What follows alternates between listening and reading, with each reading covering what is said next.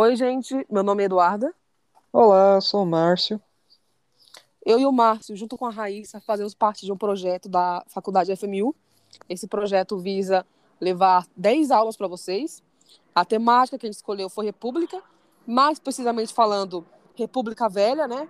Ali o iníciozinho da, da nossa República, né? Que a gente conhece hoje em dia como República, que tem a Constituição, direito ao voto e etc. Nas aulas passadas, a gente já falou do finalzinho da, da abolição, para conseguir entrar no tema República.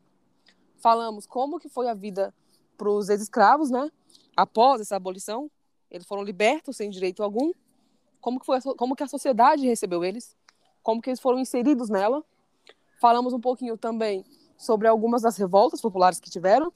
Né? Esse período é marcado por, por, por diversas revoltas.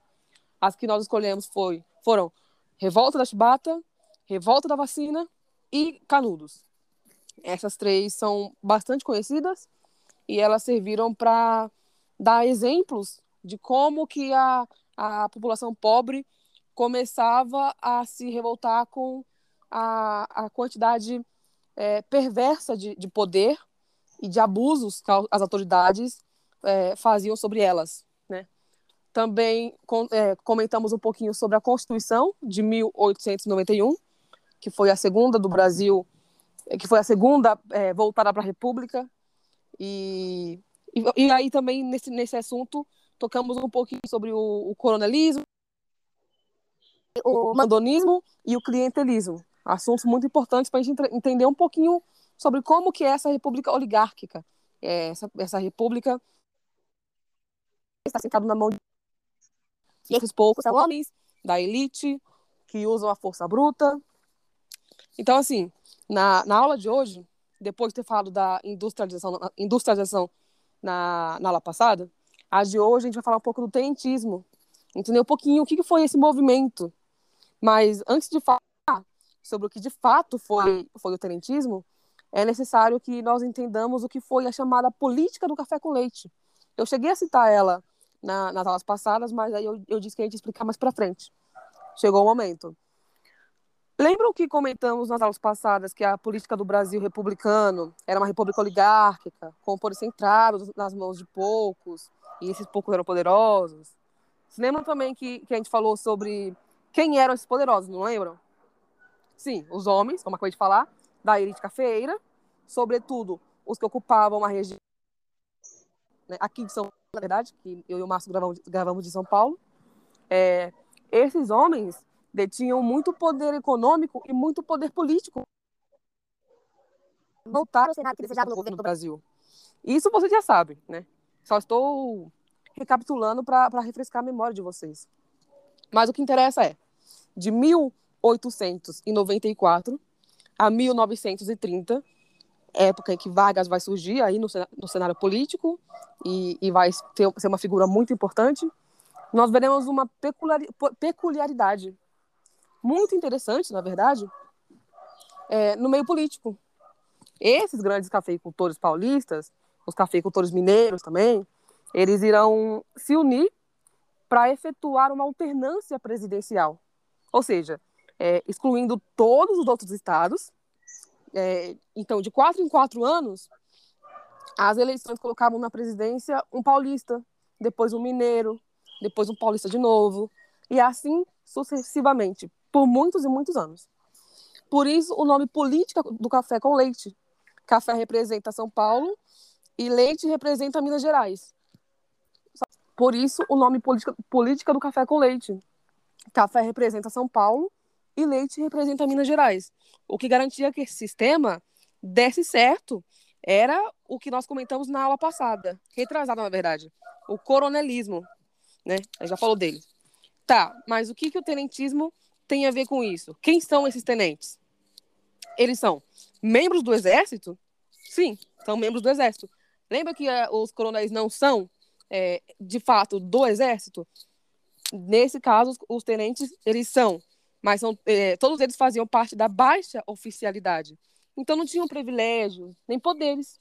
Muito pelo contrário, na verdade, né? Eles viviam em péssimas condições de trabalho, é, salários baixos e ainda tinham, e ainda que venham de, de uma de boas condições financeiras, porque boa parte deles surgiu de, de famílias, não, não da elite, mas de famílias bem-sucedidas, né? A famosa classe média alta. Mesmo, mesmo tendo, possuindo esse, esse privilégio é, social, dentro do exército, não possuíam. Não possuíam. Eles tinham que, que, que manusear armamento já muito comprometido, armamento sucateado, já muito velho, né? Comprados na época do Império, que já tinham sido comprados, eu já falei na aula passada, já tinham sido comprados é, de baixa qualidade, já eram usados, comprados da Inglaterra. Então, assim, as condições de, trabalho para esses homens era realmente muito insalubre, muito instável, né? Então, assim, é, na Constituição vigente na época, a de 1891, porque ainda era aquela, os analfabetos, os mendigos, as mulheres, é, pessoas da igreja, né? Quando eu digo pessoas da igreja, não são os fiéis que, os fiéis que, que frequentam, mas sim os, os padres e etc., é, não tinham direito ao voto, bem como os oficiais do, do exército. Eles não tinham esse direito, porque eles estavam ali para servir o país, não para decidir é, os rumos políticos. O que nos parece um absurdo, né? Mas, mas realmente era assim. Então, assim, é, o que incomodava demais é, esses tenentes, que já não eram favoráveis a essa política é, do, do café com leite, era realmente é, essas péssimas condições de trabalho, sabendo que não era por falta de verba, não era porque o governo não tinha como é, aplicar um dinheiro ali, não tinha como fazer melhoras. É porque eles não estavam interessados nisso. O Exército e a Marinha, hoje em dia, nós, nós olhamos e falamos: nossa, eles têm muito preparo, eles têm muita, muito equipamento, e a Marinha realmente ela tem, ela sempre foi é, um pouquinho melhor de vida do que o Exército. Mas, nesse momento aqui, eles são totalmente esquecidos pelo, pelo, pelo governo. O governo não está interessado em investir dinheiro aqui. Esses homens, é, no caso dos, dos, marinheiros, a gente falou, o Márcio falou sobre isso na, na revolta da Chibata. Eles, é, normalmente, os de baixa oficialidade eram os marujos, né, no caso. Eles eram ex-escravos, homens pretos. Normalmente, alguns também eram é, nascidos livres, mas eram homens pretos. Então, eles, é, além de, de condições péssimas, insalubres de trabalho, eles também sofriam muitos maus tratos nas mãos dos oficiais mais de cargo mais alto, né? E isso que deu origem, inclusive, à revolta da Chibata. Mas, mas por enquanto é isso. É, o entender o tenentismo é basicamente isso, mas nós vamos nos, apro nos aprofundar um pouco mais. É, lembrando que a Raíssa não está aqui com a gente porque ela está passando por um problema pessoal muito chato. Só que em breve, eu acho, acredito que na próxima aula ela já vai estar aqui para para divertir a gente, porque ela é engraçada, e também para explicar melhor, porque ela tem muito amor por esse assunto. Então ela acaba colocando todo o coração dela. Não que Márcio e eu não estejamos fazendo isso, porque estamos, mas ela sentiu uma paixão muito bonita por essa por esse assunto sobre sobre o Brasil. E agora o Márcio vai falar um pouquinho do Forte de Copacabana. Então, pessoal, vamos falar um pouquinho sobre a revolta do Forte de Copacabana, mas também conhecida como os 18 os 18 do Forte ou a Revolta dos 18 do Forte de Copacabana. Esse movimento foi um movimento político-militar considerado a primeira revolta do movimento tenentista. A revolta dos 18 do Forte de Copacabana não obteve êxito. Entretanto, foi a primeira ação articulada contra a República Velha. Após essa revolta, iniciaram-se outros movimentos, como a mesma ideologia, como a Comuna de Manaus, de 1924, a Revolta Paulista, também de 1924, e a Coluna Prestes, que foi de 1925 a 1927. Todas com a mesma finalidade: destruir a oligarquia cafeeira. Os tenentistas possuem ideias positivas e estavam ligadas às Forças Armadas. Lutavam por política democrática de forma, é, de forma que se posicionavam contra o governo e o sistema oligárquico vigente, poder concentrado nas mãos das elites agrárias, para quem não sabe. O nome da revolta, Revolta dos 18 do Forte de Copacabana, está associado ao número de pessoas envolvidas no confronto, as quais resistiram até o fim, a saber, 17 militares e um civil. Agora vamos contextualizar é, a história, né? Sucedida em 5 de julho de 1922, na cidade do Rio de Janeiro, na época capital do país, a revolta ocorreu durante o período dominado República Velha, que foi de 1889 a 1930. É, no governo Epitácio, de Epitácio Pessoa, o qual impôs o fechamento do clube militar do Rio de Janeiro e a prisão do gaúcho Hermes da Fonseca, ex-presidente do Brasil. É, é, gravem esse nome, tá? Hermes da Fonseca, vai ser importante. Que governou durante 1910 a 1914 e presidente do clube militar. A revolta dos 18 do Forte foi liderada pelo tenente-coronel Euclides Hermes da Fonseca, filho do marechal Hermes da Fonseca, os quais reivindicaram o fim da República Velha e do sistema oligárquico. Na época, a política do café com leite, centralizada nas mãos dos cafeiros, dos cafeicultores, perdão, e fazendeiros, cujos mineiros e paulistas se alternavam no poder. Portanto, a revolta tinha por finalidade derrubar o governo vigente e demonstrar insatisfações com a maneira com que ocorreu a eleição para a presidência, né? Além do descontentamento gerado pelo monopólio político oligárquico, a disputa pelo cargo da presidência do país em 1921 entre Nilo Peçanha, do Rio de Janeiro, e apoiado pelos militares, e Arthur Bernardes, de Minas Gerais, apoiado pela classe, pela classe oligárquica, foi o estopim para o início da revolta, com a vitória do político mineiro.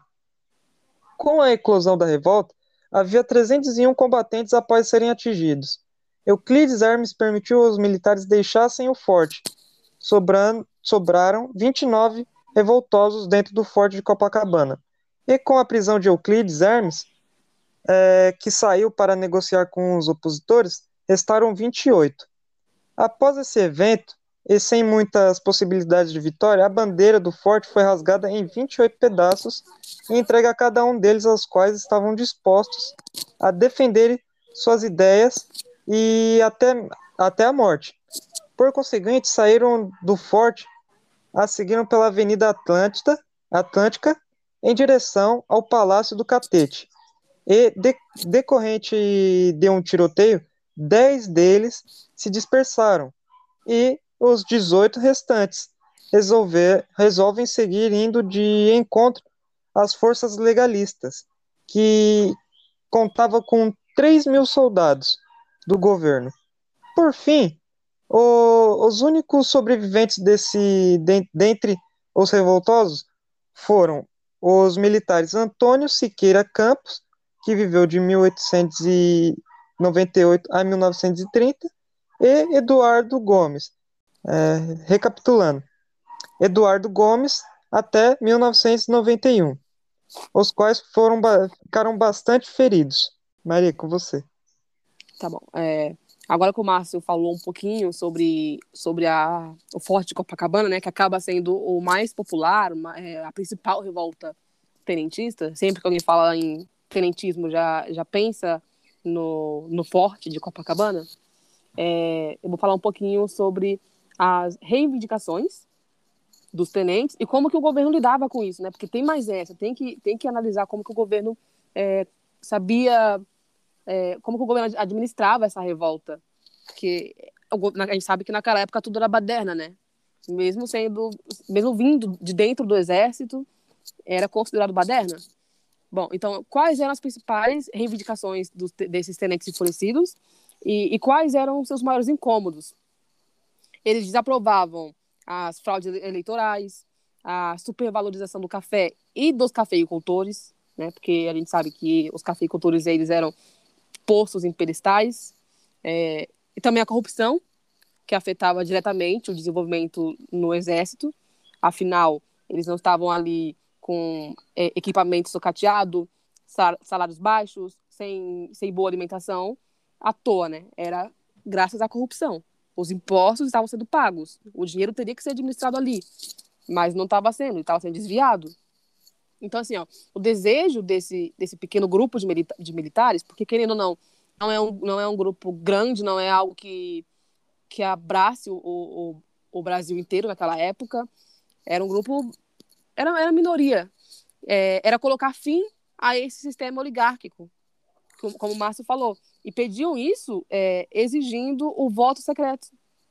Para a gente é tão normal hoje, mas eu falei já na aula retrasada que o voto secreto não existia e as fraudes elas eram muito mais é, corriqueiras naquele período, porque eles sabiam em quem que o fulano estava votando. Inclusive podiam matar alguém se votasse, é, vendesse o voto, não vendesse, né? Mas o coronel obrigava essa pessoa a votar em candidato X. Se ele votasse em candidato Y, ele poderia morrer, né? É, era tudo na, na, bala naquele, naquele tempo. E não há quem, quem fosse interferir nisso, né? Já que eles eram os poderosos. É... Maria. Oi. E, e comentando aqui sobre é, o quem era do exército, marinha, eles não tinham boas condições, né? Eram, ah, por vezes, temos o exemplo da revolta da Chibata, né? Que eles, uhum. por vezes, eram castigados injustamente, não tinham boa alimentação, não tinham uma boa adequagem desses soldados, desses militares, né? Aí, por Sem vezes, acabam... né? É, e, injustamente, né? Então, por vezes, acabam sendo injustas as consequências com esses soldados e que levou, gerou, né? Essa grande Sim. revolta contra essa, essa política, né? Essa política é, suja que alternava os governos, então eles meio que se revoltaram com essa política toda. Na própria revolta da Chibata, o que você vê são é, marujos, a maioria esmagadoramente negra, né? É, ex-escravos ou homens libertos mais que ne negros, mas é, você se pergunta assim, mas até que ponto a escravidão realmente acabou? Porque eram esses homens pretos que sofriam todos os tipos de mal, maus tratos ali naqueles navios, né? Algo que não, não é tão diferente do que aconteceu na escravidão. Por isso eu acho também que, tipo, é, eles se revoltaram, porque estavam. A, a escravidão já tinha sido abolida e eles estavam sofrendo aquilo novamente. E sabe? temos. Temos o preconceito bem presente na, na sociedade nessa época ainda. Sim, sim. E a gente vai ter por muito tempo, né? Se até hoje em dia a gente tem, naquele, naquele período, então, era muito mais escancarado. escancarado. Não, era um, não era considerado um crime, né? Como hoje em dia. Hoje em dia você é condenado por, condenado por injúria racial, por racismo. Naquele período não tinha isso, então... É, não tinha era... leis que favoreciam, né? Sim, era, era bem comum, bem comum esse tipo de, de maus tratos e, e de preconceitos, exclusão, né? Então, assim, é, recapitulando, recapitulando aqui, é, o que, que eles estavam pedindo, né? O, fi, o, o, pediam o, o voto secreto, que, que poria ou deveria pôr né, fim às fraudes eleitorais. Eles queriam também que houvesse uma, uma melhor administração pública, pois, como já vimos, essa má administração e a, e a falta de investimentos nas Forças Armadas, e aqui eu falo Forças Armadas porque não é só no Exército, é na Marinha também, é, prejudicava demais o trabalho que eles deveriam oferecer né, à, à população. Porque é, é essa a função deles. Oferecer, se tivesse algum, algum confronto, ou então algum confronto, ou alguma revolta, como é que eles iam interceder é, sem, sem preparamento, sem, sem os equipamentos necessários para isso, né? A corrupção escancarada, ela começava a desagradar essa camada da sociedade. Mas também as elites não as elites que não detinham tanto poder estavam começando a, a ter algum tipo de voz, apoiavam esses tenentes, né? Por exemplo, a, as elites gaúchas. O, o, o próprio Vargas, ele saiu ali daquele meio do, do exército dentro da, da elite gaúcha, né?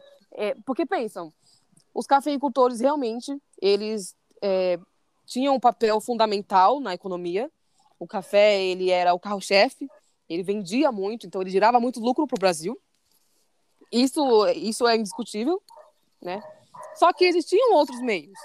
Tinha, ó, no Rio Grande do Sul tinha a, o charque, ou seja, é, não, perdão. Tinha a. Como é o nome? Eles vendiam gado, cabeça de gado, a carne vinha de lá. É... No Nordeste tinha a borracha. Ou seja, em cada região é... a economia funcionava de um jeito, porque tinha essa, essa preocupação, tinha essa, essa renda vindo de algum lugar. E as elites queriam participar também, politicamente. Elas geravam algum tipo de lucro. Não era um lucro tão alto como os cafeicultores, mas era algum lucro. E isso não se via. Não se via. Eles eram é, completamente é, silenciados, excluídos das, das, decisões políticas, e alternava entre cafeicultor e cafeicultor. Ainda que lá eu, eu tenha dito que café significa São, significa São Paulo e leite significa Minas, é, esses é, do, o leite não é realmente porque eles vendiam muito leite. Vendiam muito leite, sim, mas era porque eles também eram cafeicultores, ou seja, eram cafeicultores de São Paulo e cafeicultores de Minas Gerais. Então você imagina como o café ele realmente era o dono do pedaço, né? Não, não... Ainda que, o, que com o leite faça o queijo, faça várias coisas, era o próprio café. Né? É, uma das reivindicações também era a educação universal e gratuita para todos os brasileiros. Porque, assim, eu falei, na, na aula que eu falei da Constituição, quem que estava isento, né? Quem, é, os analfabetos. Tá, vocês podem ter pensado, ok, mas os analfabetos não, não são grande parte. São. São mais da metade. Nesse período, a gente tem que ter, ter, ter em mente que a educação, ela era ali para quem, quem tinha dinheiro, né? Ela não, não era gratuita, não era como hoje, não era hoje, como hoje em dia que a gente tem direito e tem o dever de ir à escola. Não, era algo para filhos de burguês, elite. O resto da população não tinha acesso a isso e nem pensava em ter, né? Nem pensava porque isso não era algo visto pela sociedade mais pobre como uma prioridade. O que, que a, a, a sociedade pobre pensava é: eu tenho que trabalhar. Por quê? Porque eu tenho que me sustentar, tenho que sustentar minha família, ajudar meus pais, né?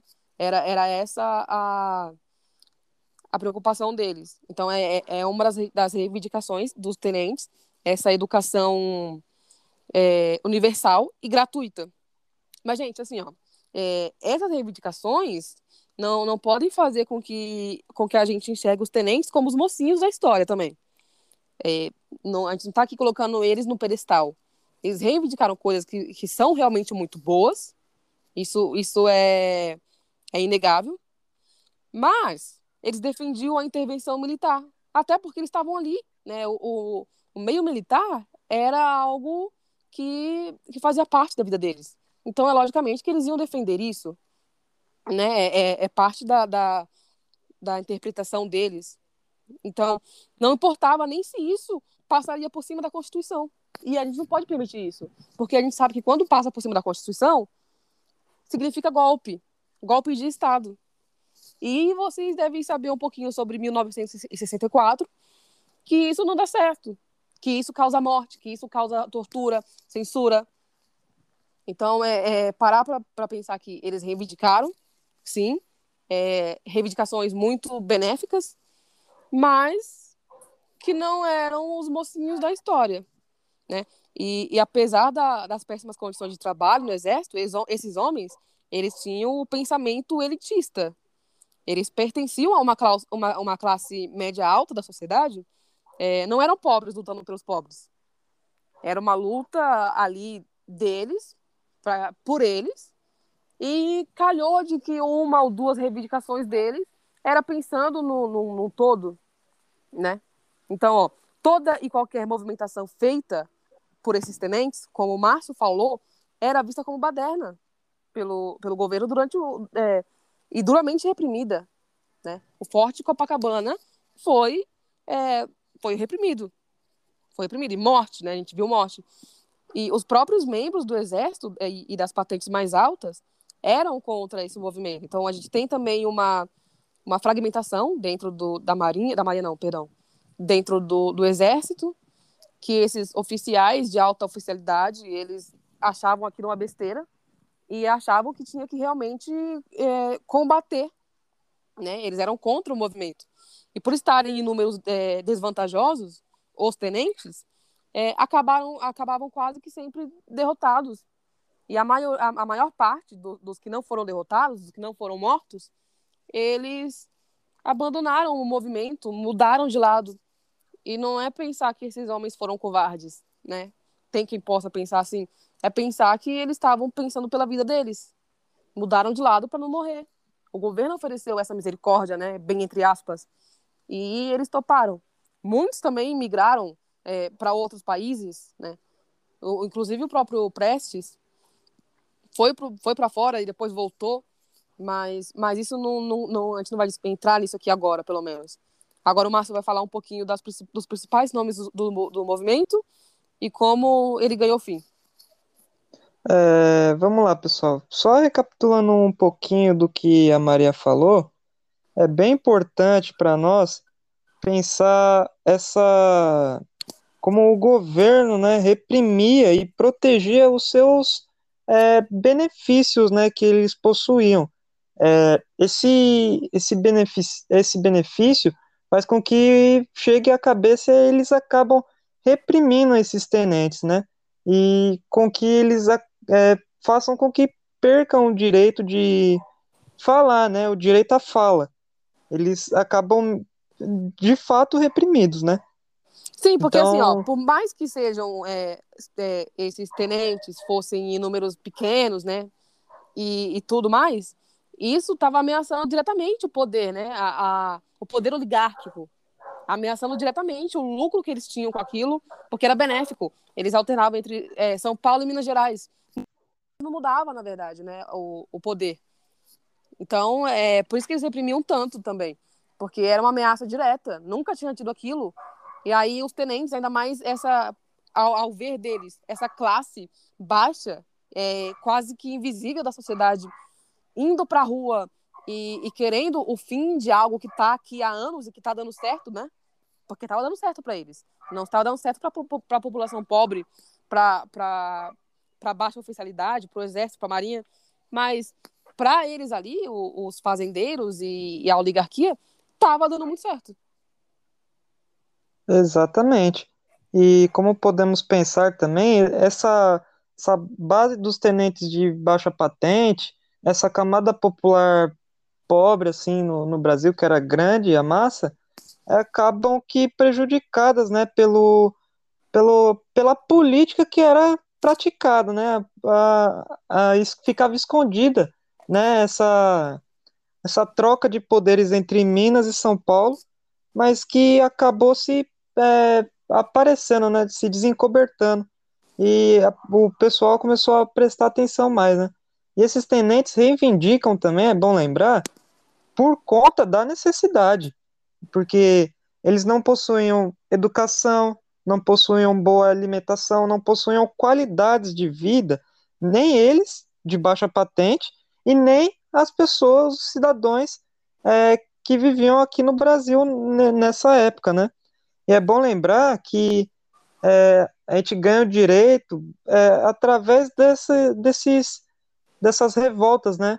Bom lembrar que a educação naquela época, e vai até um pouquinho mais além, é bem elitista. Ela não é para todos. E é, vocês podem analisar hoje exemplos como a educação de escola privada, né? Escola particular, e educação de escola pública.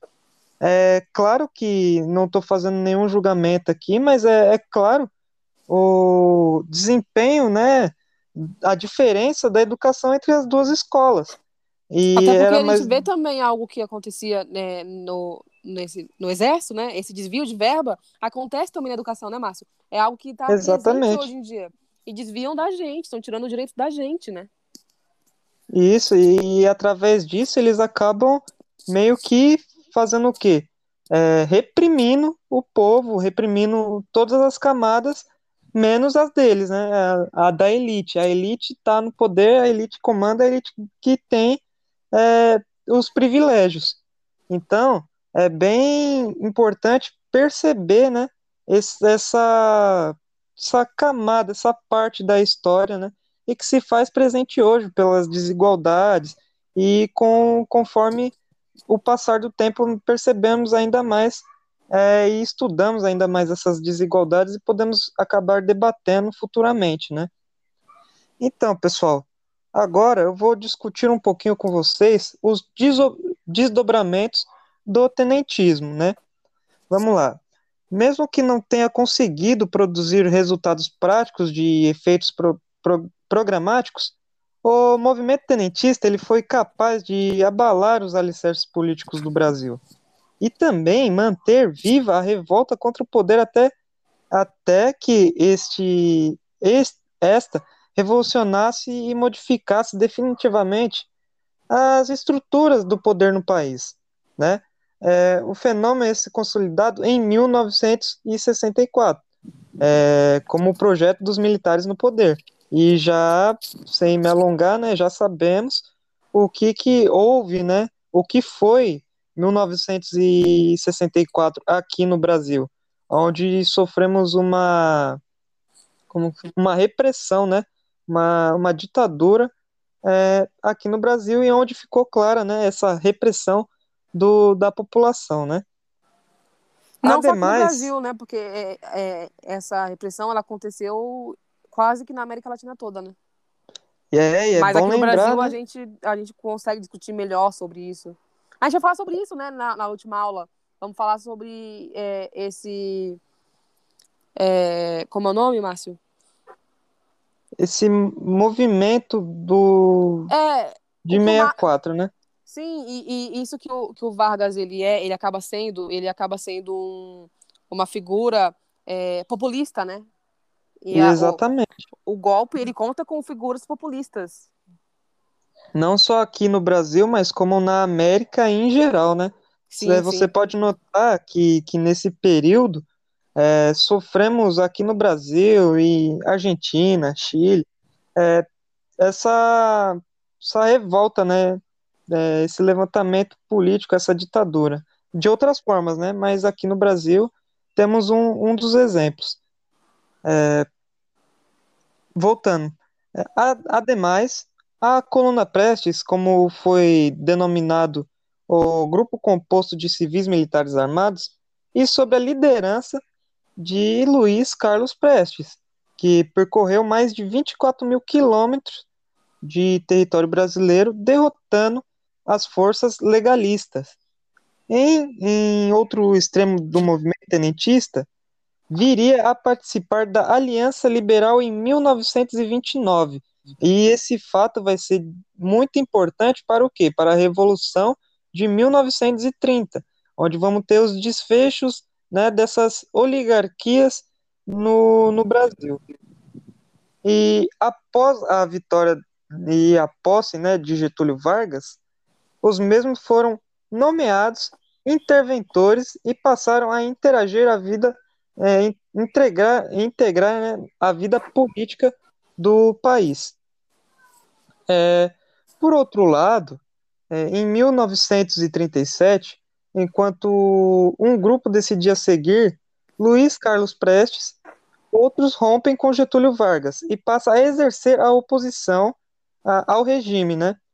Até em, em que 1945 o tenentismo antigetulista consegue auxiliar né, na queda do, do ditador em instaurar um novo regime, o que vamos conhecer mais para frente, que foi o regime de o regime militar, né?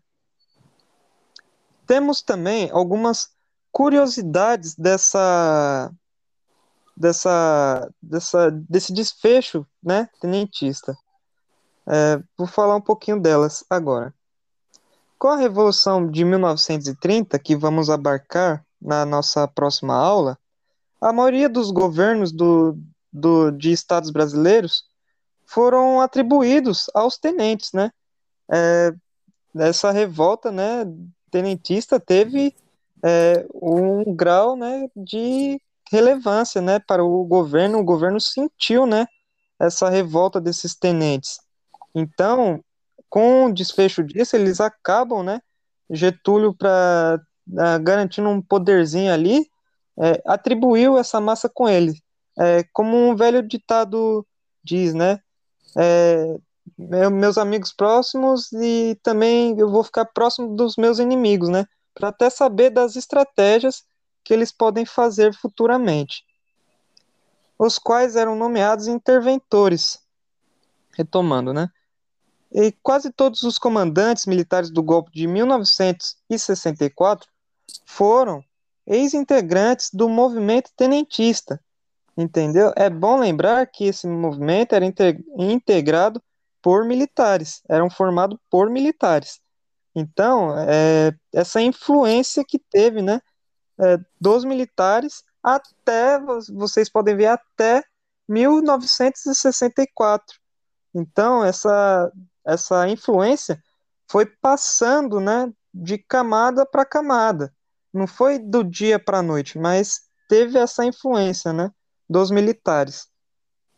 É, com, a, com é, formado por esses ex-integrantes é, tenentistas, né, tal qual o Cordeiro de Farias, Ernesto Geisiel, Eduardo Gomes, Castelo Branco, que é bem famoso, Joacim Magalhães, é, Juarez Tavora e, e Médici. O, ten, o tenentismo viveu enquanto vivera os seus integrantes, o tenentismo vive enquanto seus integrantes viveram, né? Ou seja, até a década lá de 1970, onde o tenentismo, né, se perdurou, é, acabou tendo seu desfecho, né? Ele se perdurou do, do seu começo, que foi lá para é, lá para lá no começo, né, com as revoltas, a revolta do Forte Copacabana, e também teve seu desfecho, né, com o fim de, dessa influência desses militares, né?